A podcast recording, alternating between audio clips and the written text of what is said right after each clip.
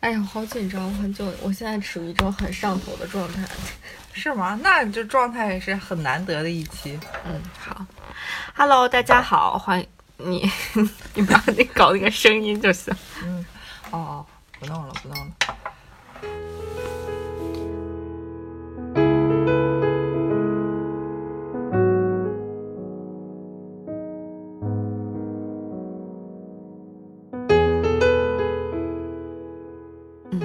大家好，欢迎收听《午夜飞行》。今天呢，我们是一期很特殊的节目，然后也是我们《午夜飞行》在二零二零年的第一期节目。今天我们此时此刻录制的时间是，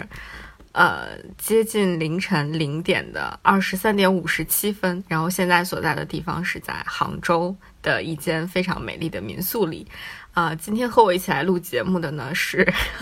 我的好朋友，然后热爱学习的文艺贵妇 于老师。嗯，大家好，我是于老师。于老师呢，之前其实呃匿名的出现在我们的节目当中，可能有时候会出现一下。比如说我提到，也许我的啊我的朋友谁谁谁可能曾经说过，呃里面有一些就是选自于老师的名人名言。谢谢谢谢。嗯，然后今天我们想聊的这个话题。其实，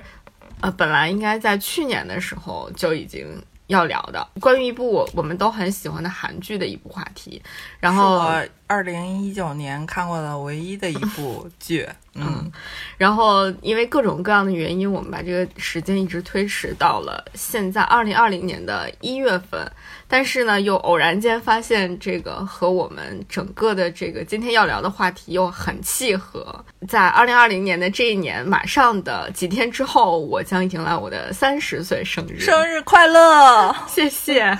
我即将迈入到人生的一个感感觉，好像要进入到一个新的阶段一样。然后往年的时候，我过生日的时候都会录一期节目，就是类似于回顾自己在过去一年的收获、成长经历的这种。然后今年我觉得可以通过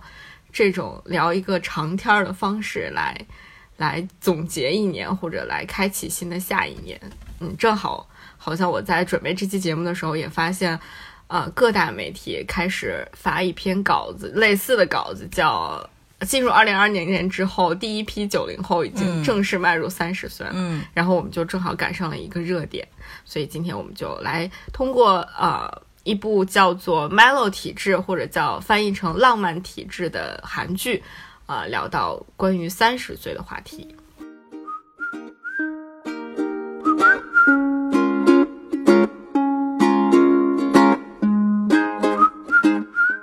这部电视剧已经播出很长时间了，大概就是今年夏天的时候，好像很火的一部，呃，也不算很火，就是话题性很高，但是收视率很惨的一部韩剧。《Melo 体质》这部剧应该就像是一个影视行业的从业人员生活面面观。就是你会发现，它其实里面的所有的几乎所有的角色都是从事影视创作也好，或者影视创意相关行相关方面的人，比如说。啊，他的主角男男女主角，一个是电视剧的编剧，嗯，然后一个就是一个是电视剧的导演，嗯，然后女主角珍珠的好朋友，一个叫韩珠的女生，是在一个电视剧制作公司工作，然后她的另外一个好朋友恩静是做纪录片导演的，由此扩展出去的，比如说像孔明扮演的那个角色是韩珠的助理，类似于。对助理的角色，然后呃，女主角珍珠的前男友也是这个电视台的导演，对，然后还有他们的另外一个就是曾经的大学同学。然后现在已经是一个过气女明星的，叫李李素敏的那个女生，对，她就也是这个行业里面的从业人员，所以几乎它里面的所有人都是跟这个影视行业相关的。嗯，我其实对于影视行业从业者这个点，就是没有没有没有那么深的感触吧，因为我也不是这个行业里的人，但是是一个前媒体从业者，对。就是确实是当时薇希跟我推荐这个剧的时候，我一听三十岁的女生，我就产生了观剧的兴趣。然后，嗯，然后，然后他跟我推荐的时候，那个时候更新了四集。然后我觉得这四集嘛，没有说特别抓住我，但是我记得我看第四集的时候，我流眼泪了。就是正风欧巴唱歌的时候，就觉得整个这四集里有一些小的点，它会触动你的内心的一些柔软。嗯，对，然后所以就是再接着看下去的时候，就觉得挖到宝藏了。就是然后也会了解了一下这个导演的背景，就发现这是一个就是他很熟悉的场景，但是他表达的是。真的是三十岁的女生的日常的一些生活，有友情，有爱情，有工作，就觉得她，就我我觉得，就是完全对我来说，就是虽然我既不是这个行业里的人，我也不是韩国人，但是我 但是你是一个临近三十岁，对，就是 就是特别有代入感，看到后来，以至于就。当这个剧结束的时候，我那个时候在遥远的太平洋上用支付宝跟微信发，我就说我我今天上岸，终于找了一个咖啡馆，把这个剧的最后两集下载完了。然后我深夜我就一个人 在船舱痛哭，就是怎么这个剧就这么结束了，但是又有很。很就是很美好的眼泪，因为觉得他这个结局没有让我失望，嗯，所以作为一个普通的观众，我觉得就是整体上是一个非常充实的，嗯，体验非常愉悦的一个观剧体验。还有一些小的，就是你因为日常生活已经习惯了而没有太多感知的一些小点，突然又重新激活了。就真的是拓展了一些对生活的一些细微的理解吧。我最早看这个剧是我在微博上看到有人分享了一个片段，就是在第一集那个男女主角第一次正式见面的那个，也不算正式见面，就是他们碰面的那个场景。我觉得是完全的一个反套路剧。我当时对他的期待是一个反套路剧，因为他们两个是在那个编剧的工作室见面，然后。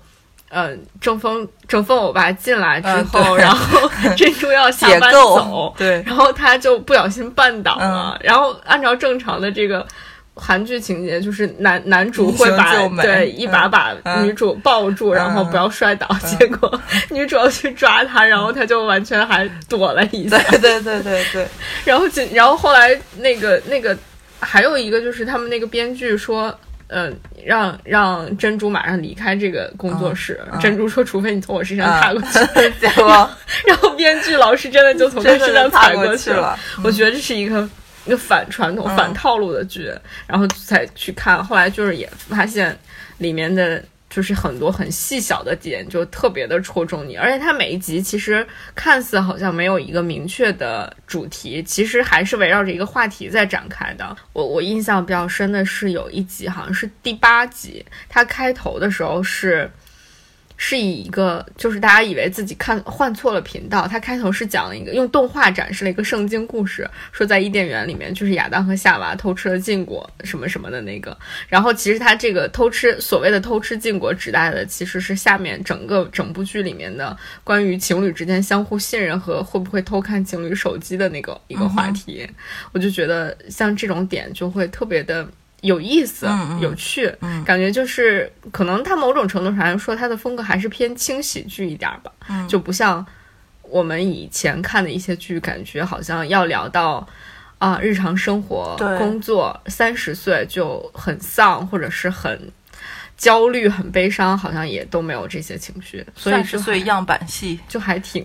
就还嗯挺与众不同的。嗯，这个剧我看。第五集的时候，其实就是觉得像，就是像维西说的，就是它真的是一个很棒的喜剧，就导演的那种才华，在这种梗里面就展示的很充分。对他特别擅长玩梗。对，然后看到第六集的时候，呃，就算是我对这个剧印象最深刻的一点。但是其实导演展现的非常的轻，可能。我觉得不一定有很多的观众跟我一样是在这点上，就是里面有一对年轻的情侣，就是孔明演的一个男生和他的女朋友叫夏允，夏允应该是一个待业的状态，然后反正没有交代他具体是做什么哎对，就类似于那样的，就是两个人可能也是经历了这种，或者是一见钟情，或者是比较炽热的一个热恋之后，进入了这种平淡期，甚至就是会有一些矛盾和摩擦。嗯呃，就是因为他们都还比较年轻吧，我我感觉用一个词来形容他们当时那个感觉，就是我想要去拥抱你，但是我怕被你刺痛。嗯，伸出又收回的手，对，就是那种那种感觉。嗯，但是说这么多，导演其实用的那场戏就是，有一天夏允想要为孔明做他喜欢吃的意面，他们去买食材，然后回来做完面的时候，夏允说这个这个面有点咸，你要少吃。就是咸的东西，嗯，然后说完这句话之后，他有一句自言自语，他说：“我总是这样，想让你吃的淡，但是我自己却做的咸。哇，就是就很戳，感觉、呃，对，就是就是他用非常具象的生活，就阐释了，就是可能年轻情侣这种，我自己也还不知道如何跟自己相处和跟他人相处的时候，嗯我有一段这样的爱情。这么这么亲密的关系，我该如何去经营，如何去维护？嗯，我当时就 一个人在沙发上就哭成狗，哭的就是感觉就是大脑有点缺氧，嗯，就觉得就我我在我看来，我觉得他是年轻人恋情的一个群像，就是好像两个人都在水下，然后想要靠近，但是可能就是彼此给彼此的空间就都不够舒适。嗯嗯、就是这种又想靠近，很多棱角，然后就是那种就慢慢磨合的那个状态吧。对，就是你个体也不够成熟，你们的关系也处在这样的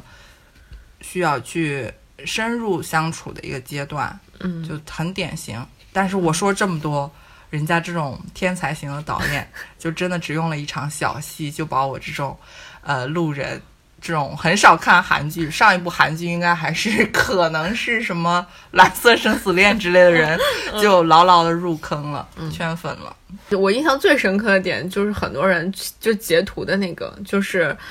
呃郑峰我爸演的那个孙凡孙凡秀嘛，他是叫孙凡秀导演，在跟郑编剧，就是郑慧静编剧，就是女主角的那个指导老师或指导编剧大前辈的那个人，就是大家一起吃完中午饭的时候，然后这个郑编剧临走的时候说，那个孙导演你可能还很年轻，我在这儿给你一些忠告，然后哦，对对，郑峰就大声的摇头，然后拍耳朵说：“不听不听，我不要听，我不要听。”我当时我觉得应该所有的观众和呃包括我在内，应该跟当时那个场景里面的编剧做，就是那个编剧老师以及女主角珍珠的反应应该是一样的，就是大跌眼镜，就是我就怎么还会有这种操作？但是当时我我真的我的内心应该就是跟珍珠的那个。就是心里的内心 OS 是一样的，就是哇，这样太棒了，好羡慕呀！为什么有人可以这么奇怪奇葩，但是又这么的让人羡慕，就是可以这么任性的、公开的、夸张的来表达自己内心的想法？对，而且你不觉得它是一种故意的戏剧演绎？就是，就还是觉得很真实。它其实就是把你内心的那个小人儿的那个对，演绎出来对了。对，就是它不是每一集结束的时候都会有那么几个金句，然后会打在那个屏幕上。其中有一集的那个金句里面就写到说，就好羡慕这样的人啊，就是既能够任性，就是可以任性的去做自己想要做的事情。呃，然后又可以做得很成功，我觉得，嗯，我确实就是非常羡慕这种状态。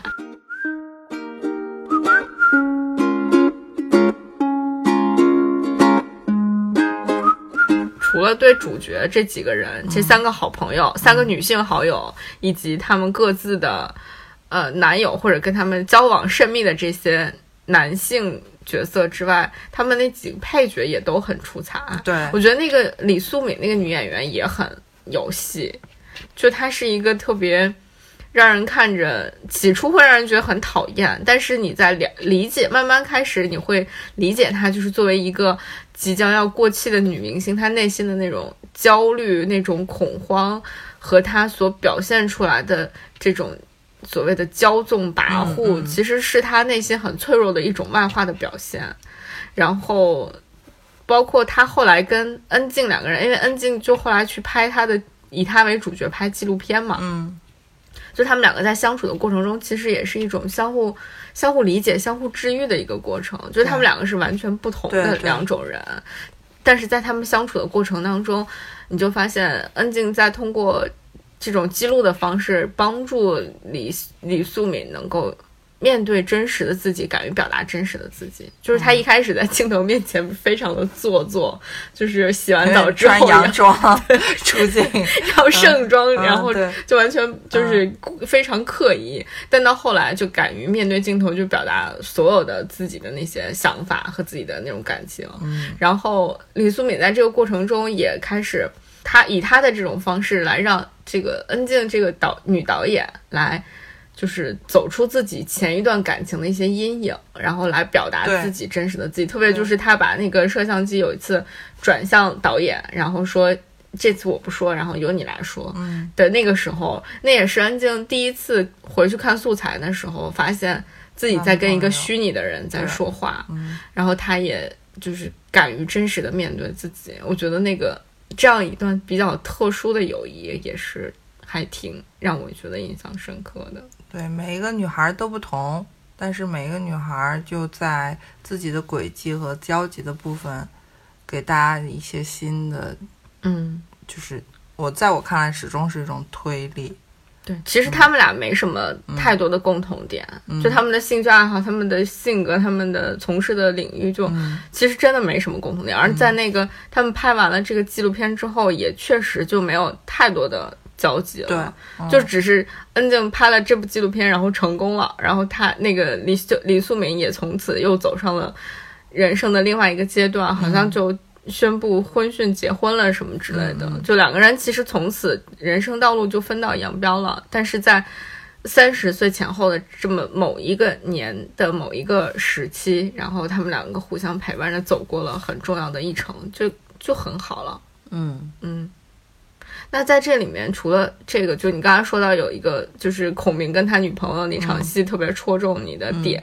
除了这个之外，还有没有什么让你觉得特别，就是最打动你的点，或者是最戳中内心的那个点？那就是开头和结尾，就是嗯，听了也听了几个节目，也看了一些关于这个导演的一些解介绍吧。嗯就是他在开头第一集的末尾，他就对于他为什么要拍这个电视剧做了一种铺垫，就是说，呃，日常生活中的每一天可能有很多疲惫的压力，嗯但是这种大家坐在一起闲聊的时光是非常美好的。我这部电视剧就类似于那样的一个闲聊的美好时光来送给你。嗯我觉得第一句第一集它其实已经阐述了他的一个初衷，嗯而且因为它真的是一个不错的，就可能这个微西比较了解，就是能用一些非常。嗯，打动你又非常流畅的画面语言、视听语言去表达出来，就就是觉得让人觉得很舒服。嗯。然后包括他在结尾，他也有就是点题吧，在我看来，就你你会感觉这个人他隐藏在整个剧的背后，但是透过这个剧，他把自己想说的都说了。对你好像就像看一本书一样，你好像交到了一个新的朋友，嗯。虽然他不认识你，你也不认识他，但是你会通过这个剧作为一个介质，嗯。跟这个世界上不曾有过交集的人有一段美好的时光。他不是因为，嗯、可能真的，我觉得可能都不是因为三十岁，就是借了这样一个生活中的一个小片段，嗯。因为这个片段可能更有戏剧张力，嗯。可能是更热的一个话题。嗯，但跟讨论讨论话题性比较强。对，，或者是确实他在人生中有嗯不可忽视的客观上的转折意义。嗯反正就是他就这样把你和他连接起来了。我我觉得就是手法还是让我觉得就是开头和结尾这两种阐释也不相互辉映。对，就也不常见。就他其实隐藏在背后，但又全是他自己。嗯，然后你也并不讨厌他的这种方式，嗯，我我觉得我我还特别就是让我觉得很戳我的一个点，就是这也是我唯一就是就是大就是也不能算大哭一场吧，反正就是就是哭哭的还挺厉害的，是那个他们很多人一起喝酒那场戏，大概就是在十几集，嗯，然后因为之前有很多因为。就是如果大家看过这个电视剧的话，就会知道，呃，在这个男主角、女主角就是珍珠和正风欧巴这一对搭档，然后他们开始准备要一起做电视剧的同时，啊，珍珠这个他的前辈编剧就是正编剧和珍珠的前男友这个导演，然后也一起合作要拍一部电视剧。那作为正编剧来说，他是处于。有名的编剧嘛，资深编剧，所以他可以拿到很多很好的资源，而相对来说，珍珠和正风欧巴这个他们就没办法拿到那么好的资源，所以进行了各种各样的，呃，无论是正面的碰撞也好，还是私下里的一些口发生一些口角也好，反正就是中间还有挺多不太愉快的斗嘴啊什么的，呃，但是在一个很机缘巧合的情况下，他们四个人再加上。那个电视台的叫什么局长嘛，反正就是负责电视剧审播的那个人。然后他们五个人一起坐在了同一张酒桌上面，然后那天晚上就一大家一起喝酒。那次就是你可能会以为这是一个特别尴尬的酒局，就是因为好像都是大家都互相有一些感情或者是各种各样的纠葛在一起，就会很尬。但是就没有想到。这个这个酒，这场酒喝到后来，就大家在喝的都微醺的状况下，嗯，然后正正编剧，特别是正编剧和珍珠两个人的那个那个对话，特别的打动人。正编剧说，其实就是他们也是在喝多了的情况下，然后就正编剧就很真诚的，就坦诚的说，我是一个让别人觉得很讨厌的人，然后我自己也知道这点，但我同时我也很讨厌你。可是我在讨厌你的同时，我也很嫉妒你，我嫉妒你的才华，我嫉妒你写。的剧本比我写的要好，嗯，最后还特别就是以那种很怎么说呢，很其实是很安慰人的方式，很治愈的方式，但是又是以一种很正作家的那个语气说，就是希望你不要太太有名，但是你也不要把你这部电视剧搞砸。然后珍珠听到之后就还挺觉得挺欣慰的，然后两个人又继续喝酒，然后这时候剩下的几个人也又回到了酒桌上，然后五个人就一起。拍照什么的，然后这时候背景音乐就推的是之前的那首，就是正风我爸弹的那首弹吉他的那首歌，然后整个那个 那个就像是一个那种忘年会一样的那种，就是每一个成年人都能在那种时候那么坦诚，真的是人性的光辉闪耀。对对对，就是那种大家互相都坦诚的说出自己真实内心想法的时候，就。感觉特别难，不拐弯儿。对，而且尤其是在他们之前还有各种各样过节的那种情况下，所以那那个那一场戏我看完就特别泪奔。其实，因为我而且我觉得这些人其实真的他们之间并没有什么深仇大恨，其实他们是同一类人，都是想要呃做自己的作品，想要让自己的作品被更多人看到，想要自己的才华被人认可。的这样一群人，而这样的一群人，其实，在我们身边也有很多很多这样的人。无论他们是从事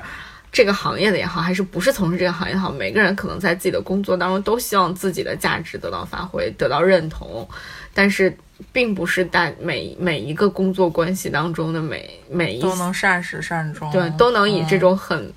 理想的状况结束的。对，所以那场酒局我真的是看哭到不行，就是觉得啊，这些人真的太……对对，你跟我讲过，对，就彼此懂得那种感觉，嗯，就特别好。嗯，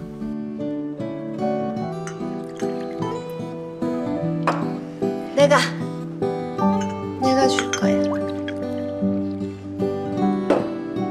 감사합니다. 자.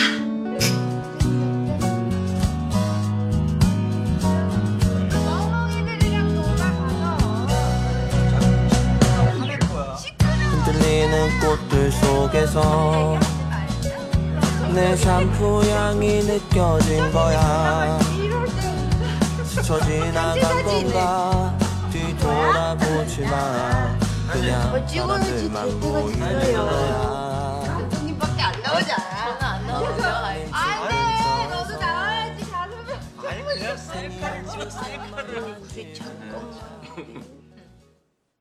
那我刚才我们也提到了这部剧的导演，是我们都特别钦佩、喜爱且羡慕的导演李秉羡慕宪。羡慕。嗯，因为李秉宪是一个八零后导演所以他在很多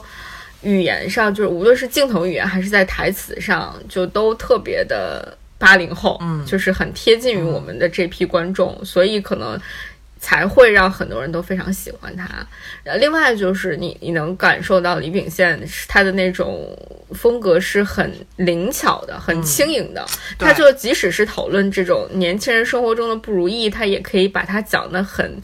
轻松愉快。嗯、不能说愉快吧，总之他可以讲得很轻松，他不会让你觉得说啊这个事儿沉重的，我就明天就就过不了了，用力过猛啊，或者什么对对对都没有。嗯，没有那么狗血、血淋淋的那种，呃呃，摆在你面前嗯那种感觉。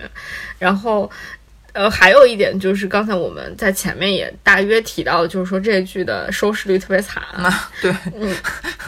包括在其实，在第十六集，就是这个剧最后一集的时候，这个事儿也已经通过孙凡秀，就是郑峰欧巴演的这个角色已经说出来说我们的收视率只有百分之一，嗯就确实他们的收视率非常惨，就同期应该算是最低的一部剧了吧，但是。呃，我但我觉得这也是我特别，就是反而成了我更喜欢李秉宪导演的一个原因，就是李秉宪在这之前，他不是没有成功过，他也不是没有做过大红大紫的那种电影。他之前拍的那个《极限职业嗯，》，叫是叫《极限对，《极限职业》，好像是票房第二名吧？对，韩在韩国票房就非常的高，然后观影人数好像是还是是全国第第一还是第二来着，反正总之就是一个非常火的剧，嗯。所以他其实他知道市场喜欢什么，市场接受什么，市场就是观众是愿意看什么剧的。但是他在明知道这种这样的形式之下，还去做了《Melo 体质》这样一部剧，其实他就是某种程度上来说，也就跟中风欧巴那个导演一样，就是很任性嘛。就我就是想做这样一部剧，那你们喜欢看，你们就来看；如果不喜欢看呢，我还是要做，我还是要表达自己。嗯那这种就很值得钦佩且羡慕。嗯，嗯，就这样敢敢于去尝试这。样的人的存在就非常的宝贵。嗯。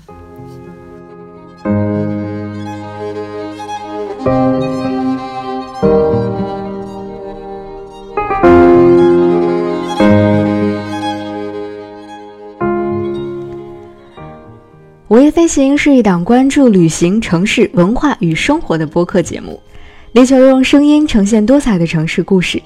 本节目由 Marcast Media 制作播出。如果你是苹果用户，我们推荐您在苹果 Podcast 订阅收听这档播客。如果你喜欢我们的内容，欢迎给出五星好评，并留下你想说的话。同时，我们的节目也会同步更新在 Spotify、喜马拉雅、网易云音乐、QQ 音乐、荔枝 FM 等多个平台。同时，我们也欢迎您用泛用型播客客户端订阅收听。另外，你也可以搜索关注“午夜飞行”的微博和微信公众号，期待听到来自你的声音。我们同时也欢迎有眼光的品牌来赞助我们的节目，支持午夜飞行做出更多更有深度和长远价值的好内容。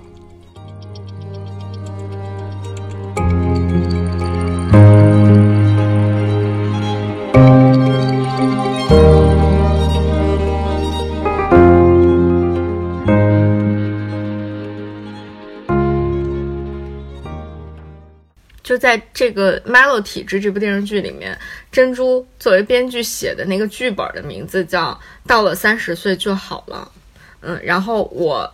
在回顾这过去的一些年，包括最后第十六集的里面的很多很多台词和剧情的时候，我突然萌生出来的一个想法就是，我好像真的觉得到了三十岁，很多事情就会好了。这个所谓好了，不是说事情就会变得更容易，或者说生活就会变得更更简单易行，而是你过去很多纠结的事情，或者你过去很多无法掌握的事情，你好像又慢慢又有拥有了去管理它、掌控它，嗯。甚至可能去提前为它做一些预案和准备的那种能力，然后以至于让你觉得你的人生会开始变得好起来了。嗯就我我就会突然觉得长大真好，就我我突然不再觉得长大是一件很累的事儿，是一件很就是很不想去做的事儿，反而觉得它是一件特别好的事儿。不是有一个比较流行的说法是还没长大就变老了吗？嗯我觉得在变老之前能长大就很好，嗯，就，呃，就是就是感觉，嗯，他有一个比较清晰的界限，就是可能那属于少年少年时期，然后这个属于成年时期。虽然他可能不是通俗意义上的十八岁，或者是或者说三十岁这种节点，但是那种感觉是。你在心里自己是很明确的感觉到自己和过去的自己，嗯、有相似的经历，但是却有不同的选择和处理方式。就在你面对同样类似状况的时候，你已经不再会像以前那样来处理问题对了。这种这种时候，就真的是幸福指数爆棚的那种感觉。它、嗯它会变成一种又可以绵延很久的一股力量，一直嗯持续比较久的一个时间。嗯，所以其实某种程度上来说，所谓的年龄界限和时间界限是是重要的，对，然后它会有一种像仪式感一样的东西，然后但是从另外一个角度来看，它又没有那么重要。可能在我们中国人的这个传统概念，我现在回想，为什么很多人把三十岁这个点要特意拿出来说，可能就是因为 “三十而立”这个说法约定俗成的一个点嘛。大家觉得三十而立，我就应该在三十岁的时候拥有一些什么，然后获得一些什么，嗯所以才把这个点好像变得非常的重要了。嗯之前我我说想要聊一下就着 Melo 体质和我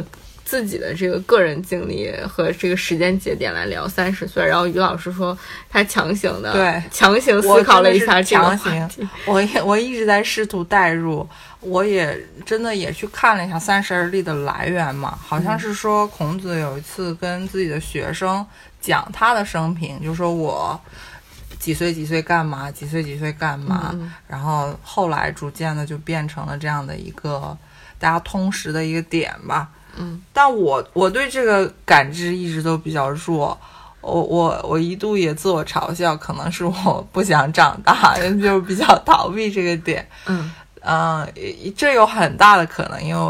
我我我我很坦诚的说，有很大的可能就是我在逃避面对三十岁这个这个事情。嗯嗯，但是还有一个，我觉得也很坦诚的讲，还有一个原因就是，我真的觉得我的我的我的点不在于这个三十岁这个时间，它其实是看你的经历，嗯。嗯，你可能在某一个时代的大背景和你自己的小的经历上发生在密集的某一段时间里，嗯。所以可能，嗯，对我来说，可能是在某某我的人生的某一段经历里，那段时间我经历的事情相对来说多一些，个人的身体、个人的工作，还有你的感情，还有你的家庭，嗯，当这些事情就比较密集的时候，你就会以一个视角，就是我要对我，嗯。我要对我的生活做主了，可能是因为没有人帮你做主，也有可能是你真的觉得做主的感觉蛮好的。总之，那个那个就是被动和主动嘛。对，就是有一个瞬间，你真的会意识到，就是这是我的生命，这是我的生活。然后从那之后，他就一发不可收拾了。就是你所有看世界的角度，由，嗯、我爸爸妈妈可能会怎么想，我的朋友可能会怎么想，我的领导可能会怎么想，我老公可能会希望怎么样之类的角度，突然就变成了我，啊、然后我觉得那个点对我来说就是我的三十岁，嗯。在在那个点之后，我我我也跟微西讲了，就是我对时间，在我看来，有了重新的认识。时间就是地球自转一周就是二十四小时，嗯公转一绕着太阳转一周就是一年。就我对这些时间，其实我们之前还聊过向彪老师的一些嗯节目，就是时间在被越来越看重，嗯被越来越精确，大家要求及时到达，就是那种感觉。但是我却在这样的一个快速的时代里，就是可能跟我这这段时间的这个经历是还是有关系。嗯总之，我就丧失了对时间的感知。嗯我觉得比较对我来说比较最核心的问题还是你的你的目标吧，就是你到底想要什么。然后这个事情如果它足够的清晰强烈，它逐渐的会演变成你自己的一个时间表。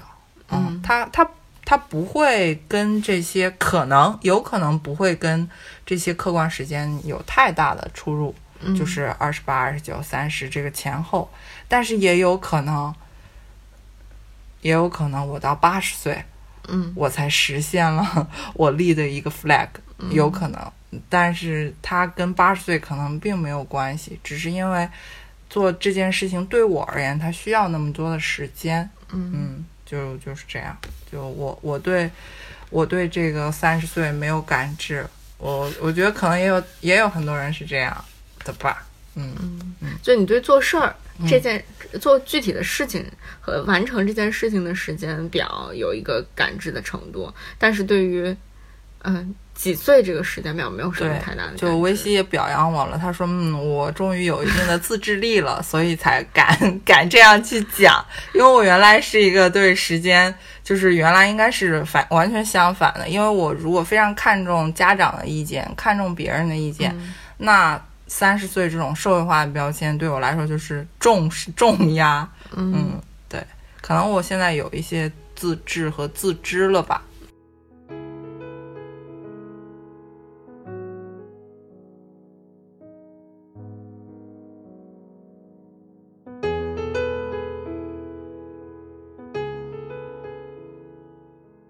我我试图想要给嗯。三十岁下一个什么定义，包括我在之前好好多年前，至少有三四三四年前，那个时候不是还曾经很火的一个叫潇洒姐啊，对对对，啊，王潇那个时候最早火，不是啊因为她也是维写了一个叫啊、写在三十岁到来的这一天的一篇文章嘛，嗯嗯。好像那个时候开始，呃，就是我我后来突然回想到那篇文章，虽然我已经完全记不得那篇文章写的是什么内容了，我就在想啊，那我是不是应该啊、就是写在这一在这一天到来的时候要写一些什么？然后在那之后，我就一直在想我要写些什么呢？然后我想了很长时间，我觉得我好像没有什么要写的，就是、就是因为我觉得，就是我我呃，因为我觉得如果就是我我写一年，呃，我我接下来在这一年我要做到什么什么什么样的事情，那其实和我二十九岁那一年写，和我二十八岁那年写，每一年写在，比如说叉叉岁的这一天，嗯其实没有什么区别啊。嗯就是那如果没有什么区别的话，我只是继续按照往常那样过我日常的生活，然后做我日常。我本来就是一个喜欢列清单的人，我就继续去列我的清单就好了。我我就没有觉得他这一天的特别之处在什么地方。可以挖的再深一点，嗯，在清单的基础上再深挖一下，嗯比如说呢，要怎么深挖呢？呃，就是透过一些现象，看本质。对，就对，真的是看本质，就是有一些词真的被用烂了。用烂到你不去思考它是不是常识，它是不是正确。我是说我啊，我不是说你。呃，在这种时候，我我我现在就泛起了一种警惕心，嗯，嗯就是比如说大家都在列 flag 的时候，我我不是说 flag 没有用啊，就是当所有的大众媒体都在去生动的刻画它、传播它的时候，我我现在是保持一种警惕的，嗯，就对流行保持对，警惕，就是就是那种嗯。感觉，反反流行，嗯。耶、我觉得这样很酷，嗯，然后就就进入了比较痛苦的一个阶段，因为如果挖下去发现流行就是 在流行是对的。流行底下什么也没有，自己的内心空无一物，你你首先你要接受可能是这种状态，嗯、但也有可能就是有一个小点，那个点小到。嗯，哪怕你至亲至爱的人都觉得它不重要，甚至觉得那个但你自己觉得重要，对，甚至他们觉得这个标签对你来说是有害的，等等等等之类的，你突然就觉得那个点是，嗯、打不垮的，卸不掉的，然后是隐藏在无数清单背后的一个归一到一个点去。然后就像维西说的，就是你先把这一件事情做好，嗯。嗯，然后嗯，对对对，对。这个我就想到，我就之前嗯我我那天在想，就是我之前不是像你刚才说的，我、嗯。我想，那如果他我依然是在列这些表，或者嗯。是在总结我上一年的什么什么，以及或者我总结我过去三十年的什么嗯。什么什么，那就是和我。以往的每一年跨年过生日的时候没有任何区别，嗯那我为什么还要过分的重视它？就陷入了这种虚无的、虚无的很正常，辩证的想象这个、这个思考当中。但是我确实的确感觉到了一些跟我刚才说的那个，我感觉长大真好这个感觉是密切相关的。嗯就是我会在这一年，就是在这个点上，呃，更加坚定了一些事情。嗯我觉得这个是让我觉得很有收获的一件事儿，嗯因为我觉得我不知道我是不是可以代表一类人，嗯或者是就是在中国的这个看似正在逐步的开放和大家的整个想法都变得更加多元化的今天，其实很多。很多中国的孩子在长大的过程中是嗯活得没有那么自信的，对，就是我们很多想法其实是被灌输给我们的，然后以及当你开始尝试提出自己想法的时候，会被不断的否定，然后你的周围的人，甚至是你的老师或者说、你这种想法是不对的，你就不应该有这种想法，嗯。你怎么能有这种想法呢？然后你就开始不会。就是好像你不会坚信什么事情，或者你坚信的并不是你真正坚信的，而是别人告诉你你要坚信的。嗯但是经历了这三十年漫长的成长，自我否定、自我否定、别人否定之后，你好像突然能够坚信一些什么事情了。嗯然后我我觉得我发现它充满了力量。对，然后发现它充满了力量。嗯我觉得我我在这、这个这个时间点上回望过去，展望未来，我有两件事儿特别坚定。嗯第一件事情就是保持愤怒和表达愤怒是非常重要的。嗯然后我觉得这个可能也是跟我跟我一方面跟我自己的经历有关，另外一方面就是跟发生在这个。就是我们周围的这个社会上的很多事情有关吧。嗯就过去的这段时间，你会发现很多，呃，女性的权利是不被得到尊重的，嗯然后很多女性的权利是无法得到保护的，嗯甚至有很多比我们年纪还要小，你觉得他们在那种更加开放、更加包容的环境里成长起来的人，是更应该更勇敢、更更有主见的，然后却出现了各种各样被 PUA 也好，嗯然后甚至为此而。呃，就失去了自己的生命等等这样的事情，你就会觉得特别的气愤。嗯然后在这种情况下，我觉得就是无论是你自己有这种愤怒，然后你要去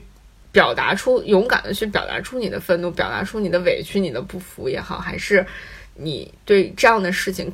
就是可能这样的事情太多了，你就会变渐渐变得麻木了。就是我们以前说的那种麻木的中年人。嗯我觉得就是不要不要麻木，不要觉得麻木，也不要委屈自己，就是要表达你的愤怒，并且保持这种愤怒。我觉得这个是某种程度上来说，这是你继续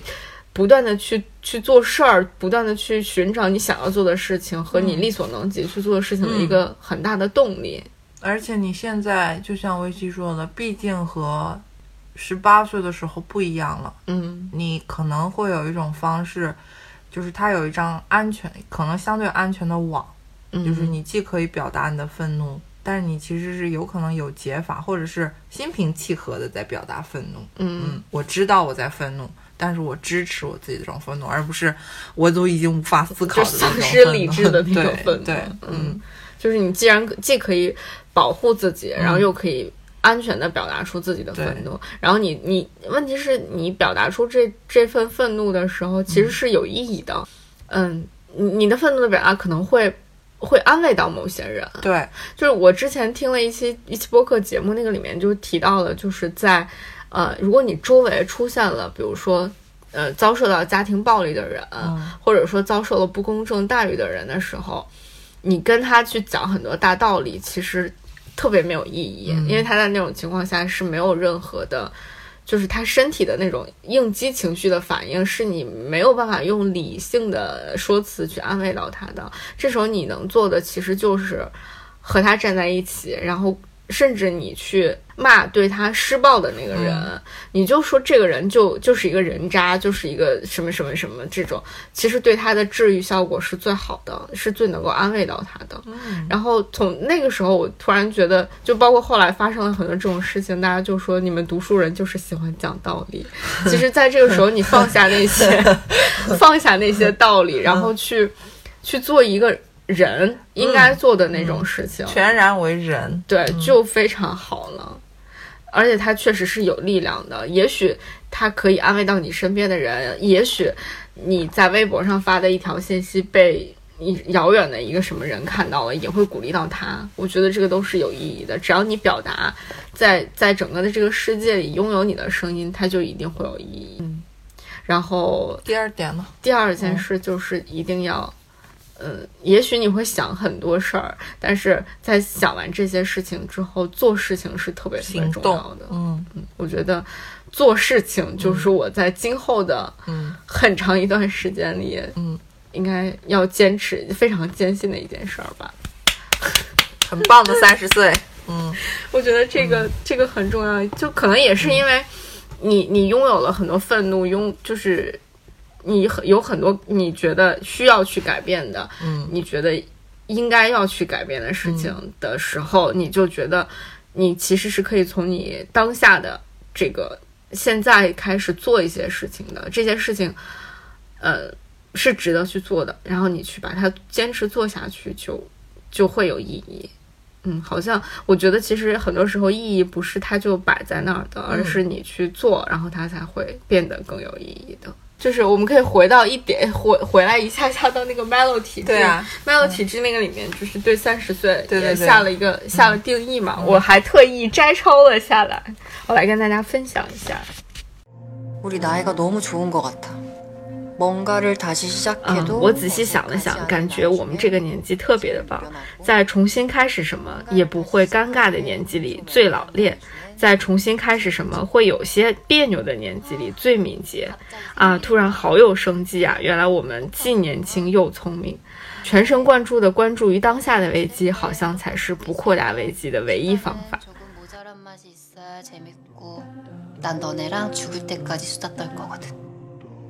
我觉得他当时说这句话的，就是说这段话的时候，当然配合着他们的剧情和背景音乐，特别有。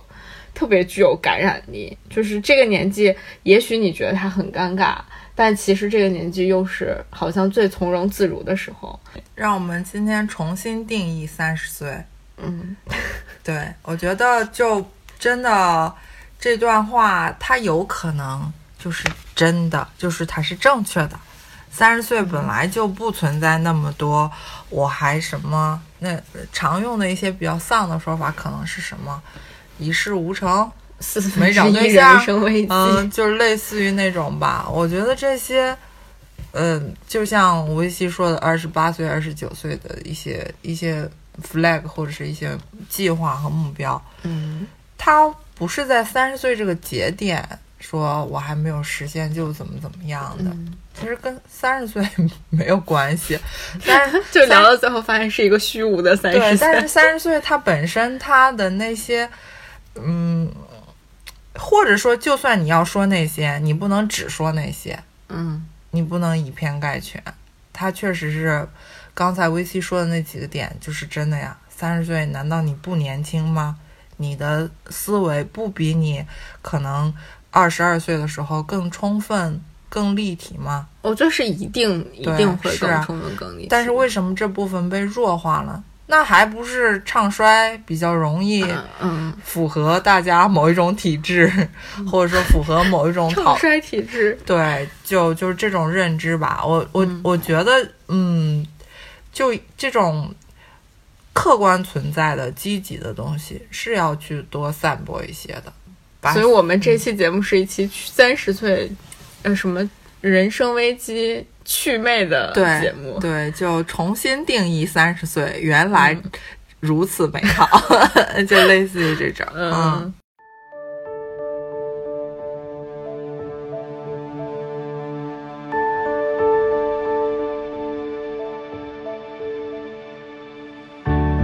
而且我觉得现在，啊、首先生命的长度，理论上来说，我们这代人好像尤其据寿命八十，就是肯定是本身生命的长度就在延长。嗯其次，在这样的一个前提下，效率也大大的提高了。嗯就比如说高铁，它把你出行的速度提高了多少倍？对，你看我嗯周五下班就可以到这儿来，对就是 到杭州，从北京到杭州。就仿佛也没有太大的感觉，包括物流，包括各个行业，包括通信，包括我们现在很已经非常熟悉的四 G、五 G 等等等等，就是整个效率的提升，让所有的一切时间反而可能压缩、压缩，更长的生命维度和更高的效率，其实，嗯、有可能就是你这一生。会经历不同的过法，都都是有可能的，嗯因为效率已经大大的提高了嘛。所以从从这些角度上来说，如果你在三十岁的时候真的是觉得这几年也没有太大的长进，也没有嗯取得什么成绩，那又怎么样呢？就像维西说的，你就是行动嘛，就是嗯可以接探。我觉得甚至可以多多的接探，接探到有一天自己都觉得，哎，好无聊，嗯没意思。对，还不如行动起来。嗯就我我觉得就是，呃，好鸡汤哦，但是真的是这个样子啊，嗯就是你不不要用这个去定义你自己。我我觉得很很很有可能，很多人翻过这座山就会发现，哦，它也只不过是一个小山丘，嗯它真的不代表什么。当我三十一岁的时候，发现，哎，好像和三十岁并没有说怎么怎么怎么样。嗯，那你就当它是一个，就是一个小小插曲一样的存在吧，它就是生命中的一个点。这个点，大家在这个点相相交相聚，然后给它产生了新的符号和意义，然后有不同的诠释，这不就是人很擅长的事情吗？什么都真的在三十岁都称不上晚，在这个时代，嗯。这个便捷的时代，这个长寿的时代，它都不算晚。嗯，对你才面临着真正意义上的独立。对，嗯。嗯。我觉得这一点就是可以，于老师最近这一一年以来的人生经历，可以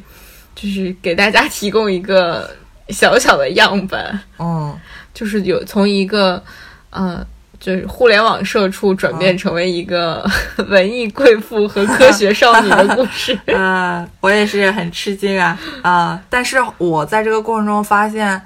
它其实都存在在你的体内，你只是没有时间和意识去唤醒它。嗯所以就是当我唤醒了之后，就我就开始一发不可收就 get 到，比如说傅园慧所谓的洪荒之力吧，就是它其实不是一个串联的一个点，它其实是很多条路都通向了这个方向。哎呀，越说越 好好玄虚啊！但是我还是要再赋予三十岁一个我今天跟维西说的特别精心准备的一个对对桥段。对，我觉得就嗯特别能诠释，嗯，他听起来跟三十岁一毛钱关系都没有，嗯但是我觉得他是三十岁最好的一个注脚。嗯，来，请开始你的表演。我要开始了。嗯嗯从嗯，我还说一下是从哪来的吧、嗯对对对嗯，这个是我近期和我妈妈一起看的一个 关于宇宙的纪录片。当然，我妈也问我你什么时候开始对这个东西感兴趣的。嗯但总之，啊、我们在一起看的时候都深受触动。嗯这再一次表达了，嗯，就它它是可以非常好的诠释的。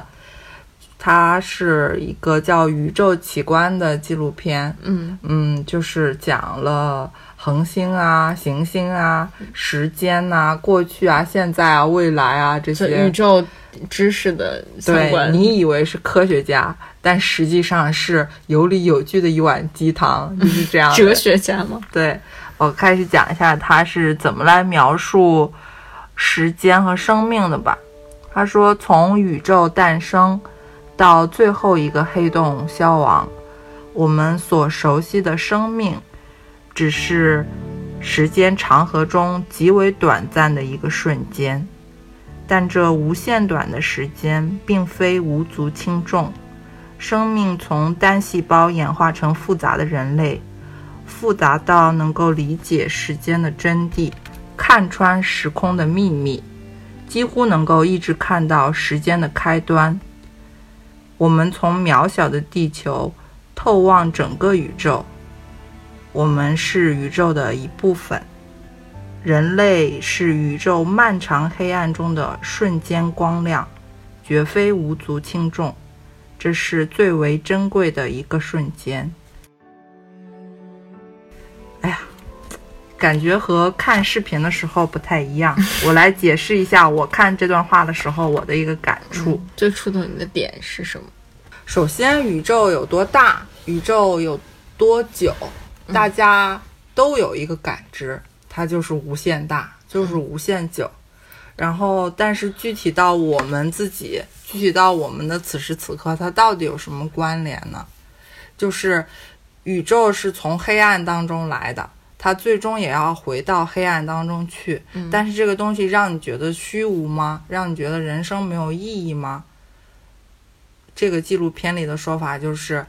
在这么漫长的宇宙，有多漫长啊？它那里面用了无数个 billion，trillion trillion 对 billion billion trillion 对，就是有那么长。就是说，把每一个原子当成一年的话，它要比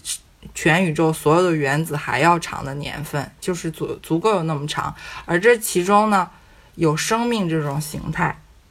是非常非常非常，它叫无限短的一个瞬间。嗯，那么长和这么短的一个对比当中，你觉得它虚无吗？我觉得你可以说它虚无，没有问题。但我感觉，真的觉得自己很厉害。我就跟维西说，就是有可能你左手和你右手的原子是来自于不同的两次星系的大爆炸形成的尘埃，然后它组成了现在的你。当然，它过中间经过了无数的演化和转变。我觉得这种这种时候都被我们赶上了，这种这种就是见证，啊、奇迹的时刻对对对，都被我们亲身的赶上了，被你身体里的每一个细胞都赶上了。我我真的觉得这种这种生命里，别说三十岁了，就是每一天，你确实应该，嗯不是应该，就是对我来说，就是觉得，嗯、想一想自己和宇宙的这种连接，你有时候觉得你不是在在为自己过这一天，就觉得我要用我的眼睛看足够多的东西，我要用我的大脑去吸收更多更多的知识，我要去更用力的去爱一个人，我要更用力的去生活，说我想说的，做我想做的，然后在后悔的时候也绝不给自己留情面。但是再继续进行下一件事情，无数的小小瞬间组成了我们这个生命体，我们个人作为生命体的小小瞬间的存在，对，就很就很难得，因为他们并不一定要彼此相遇，也并不一定成就我们这么一个人，但偏偏就成就了我们这样一个人。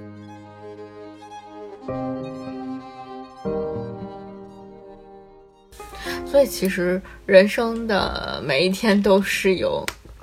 都有可能发生转变的。这一天也许是今天，也许是明天，也许是十八岁，也许是二十九岁，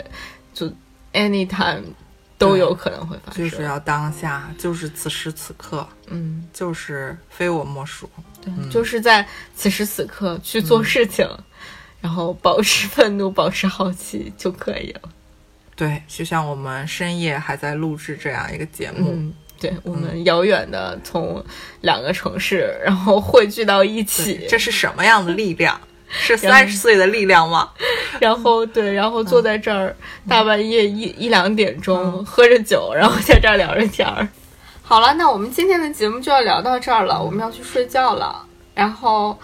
嗯，今天的聊天也非常的愉快，嗯，毕竟终结了我们一直非常想要聊的一部很喜欢的电视剧，然后也开启了，呃，就是新的人生篇章。我觉得，总之，anyway，是一个很好的开始和和一次很好的总结。嗯，保持愤怒去行动吧。嗯嗯，好，那我们今天的节目就是这样，感谢大家的收听，我们下期节目再见，欢迎转发。拜拜。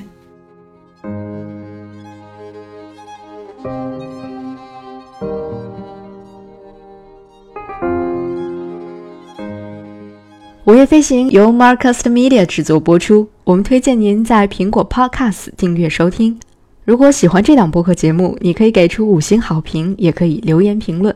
同时，我们的节目也会同步更新在 Spotify、喜马拉雅、网易云音乐、QQ 音乐、荔枝 FM、蜻蜓 FM 等多个平台。你也可以搜索“午夜飞行”的微博和微信公众号，期待你的关注和反馈。我们也欢迎有意向的品牌来赞助支持这档播客节目，合作联系可发送邮件至 hello at marcusmedia.com。